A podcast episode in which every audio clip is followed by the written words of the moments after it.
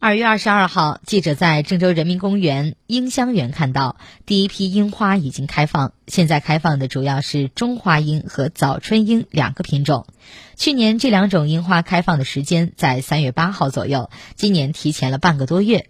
早樱的开放拉开了一年的樱花季这个时间能持续一个月左右。据了解人民公园的中花樱和早春樱都只有十余株在郑州目前种植量极少。